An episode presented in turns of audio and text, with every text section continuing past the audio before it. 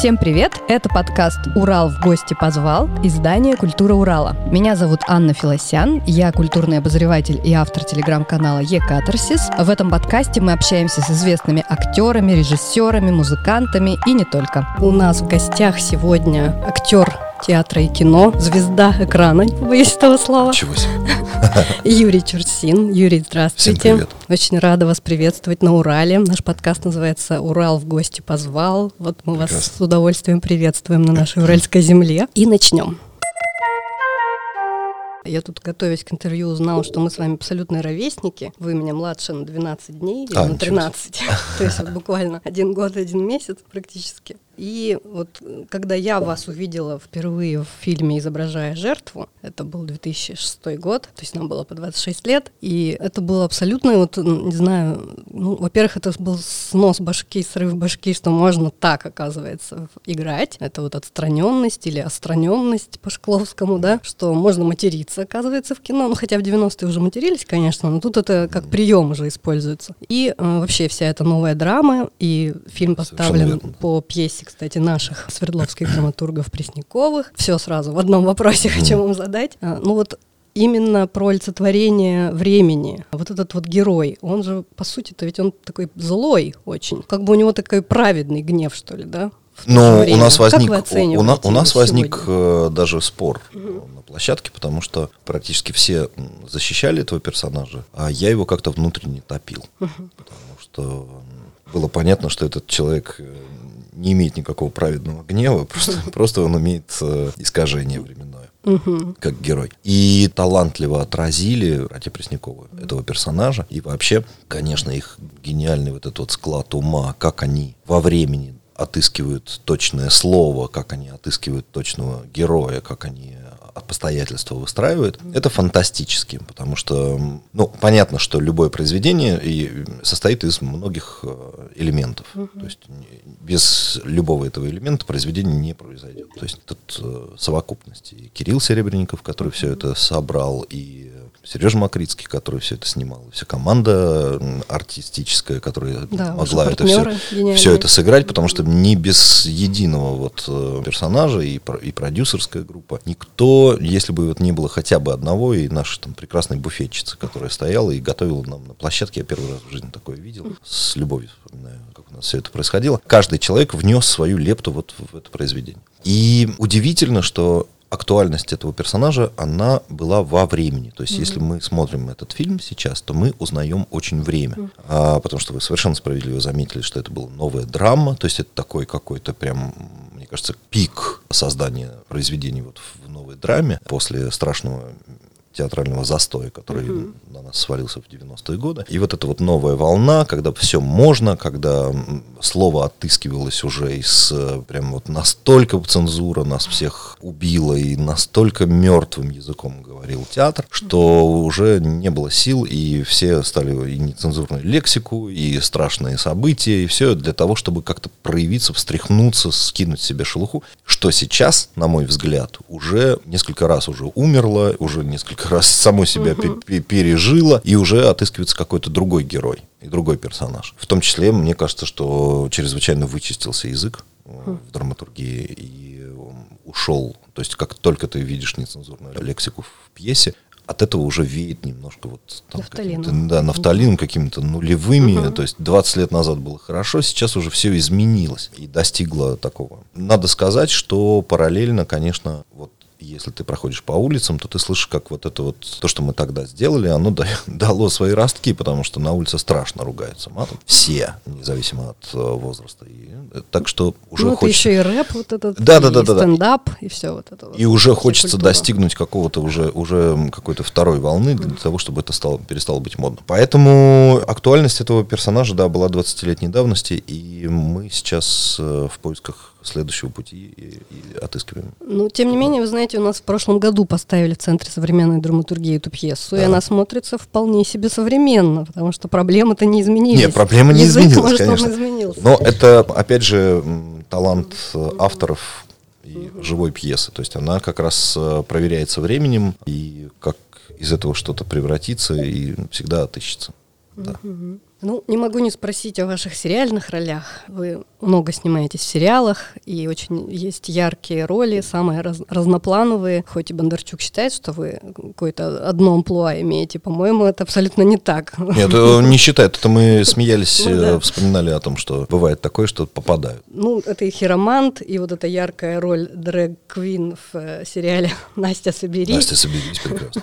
И вот прямо сейчас я тут посматриваю вот это такой опасный манипулятор, владелец арт-галереи в фильме «Жить, Жить жизнь». жизнь. Угу. Очень разноплановые роли, показывающие ваш актерский диапазон. Ну вот я хочу как раз обратиться к последней вот этой роли. Вы там играете арт-дилера, угу. такого знатока искусства, который хладнокровно продает дорогие картины простодушным бизнесменам. Вот. А в жизни вы искусством интересуетесь и современным искусством в частности? Ну, насколько хватает на, на это времени Ходите на выставки или там коллекционируете что-то? Практически нет. То есть э, как-то пущена эта волна, но она сейчас вот в моей жизни компенсируется там каким-то увлечением э, основ. То есть я пытаюсь выстроить вот эту лестницу от чего-то к чему-то. И, может быть, в какой-то момент придет современное искусство. Но пока у меня интерес э, базовый. Что, с чего что вы было? начали? Да с самого начала, со скифской, со, со скифии начал, да, с самого начала. Вот. Скорее вот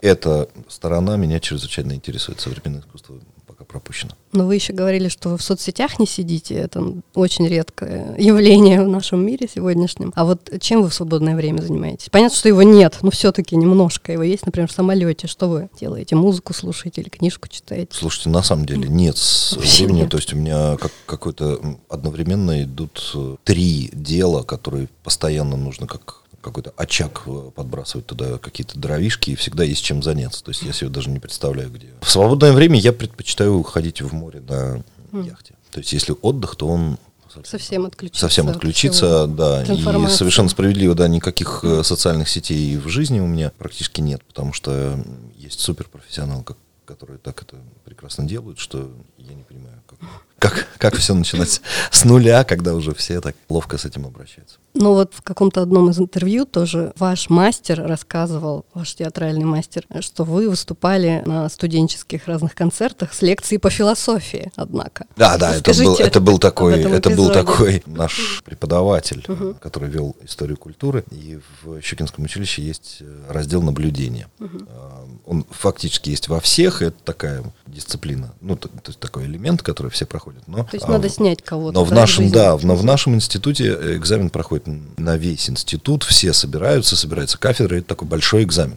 Очень серьезно, очень веселый, потому что все там студенты иногда имеют хамство показывать своих педагогов и преподавателей. Экзамен капустник такой. Не, он не капустник, он прям очень, очень точный, да, очень, угу. очень серьезный, потому что вот именно на, в этом разделе видна разница между кривлянием угу. и театральным мастерством. И на это прям, вот прям вы видите, где граница. То есть часто ты не веришь своим глазам, потому что очень точный персонаж, человек, который живет свою собственную жизнь. И э, у меня был, э, было наблюдение за нашим педагогом по э, истории культуры, который читал лекцию.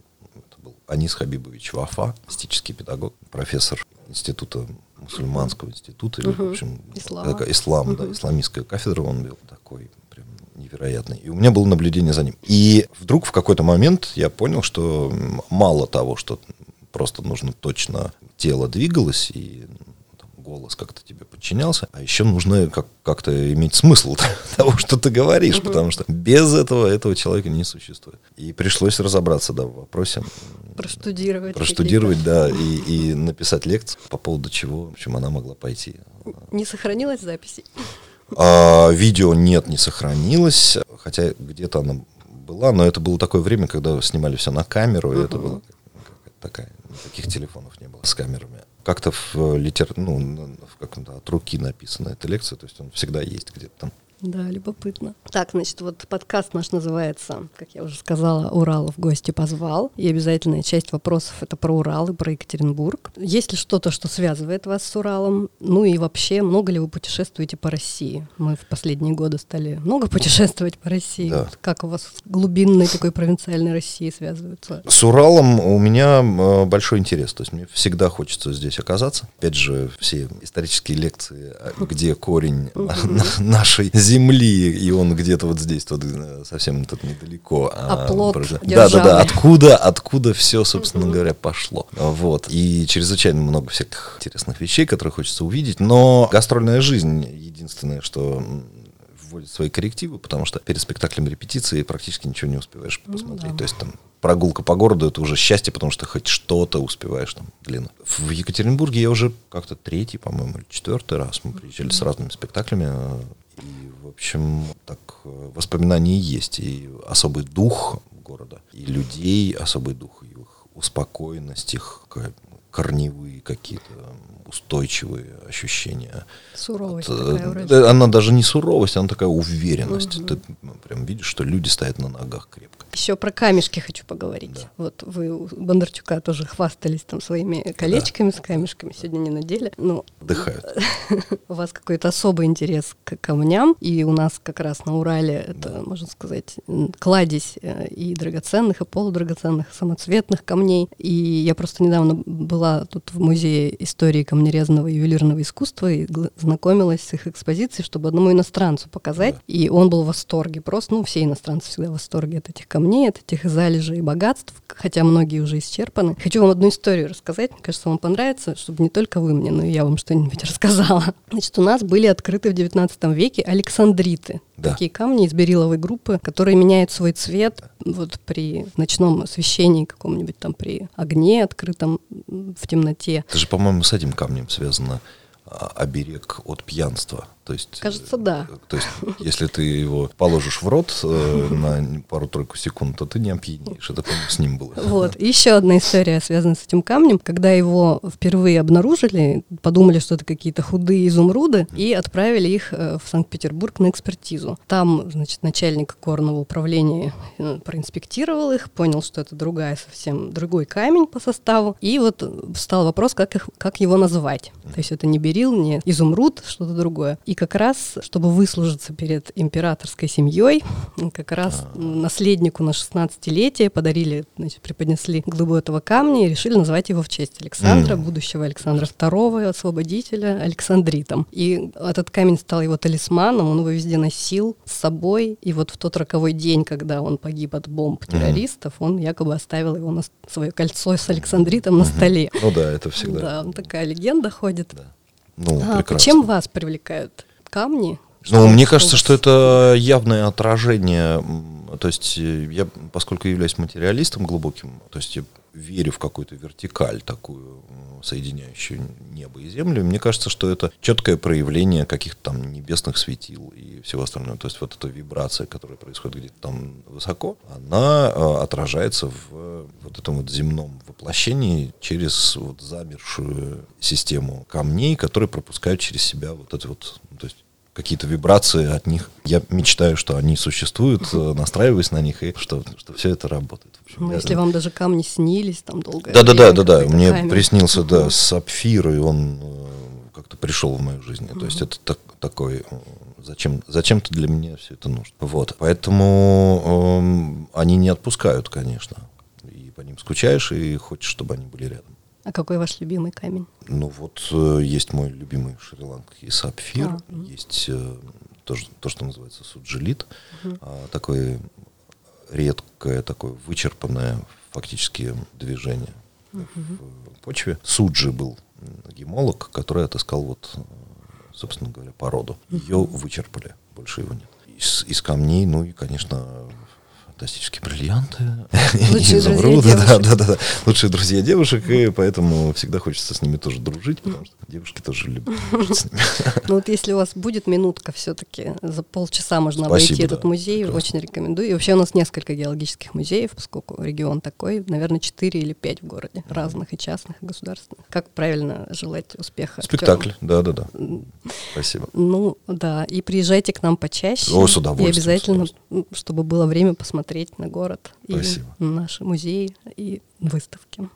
Благодарю. Всего доброго. Спасибо. До свидания. Спасибо, что дослушали до конца. Если вам понравилось, расскажите об этом друзьям и не забудьте поделиться ссылкой. Напоминаю, что эпизоды нашего подкаста доступны на всех платформах от Яндекс Музыки и соцсети ВКонтакте до Apple подкастов. Обязательно оставляйте свои комментарии, для нас это очень важно. С вами была Анна Филосян. До встречи в следующем выпуске.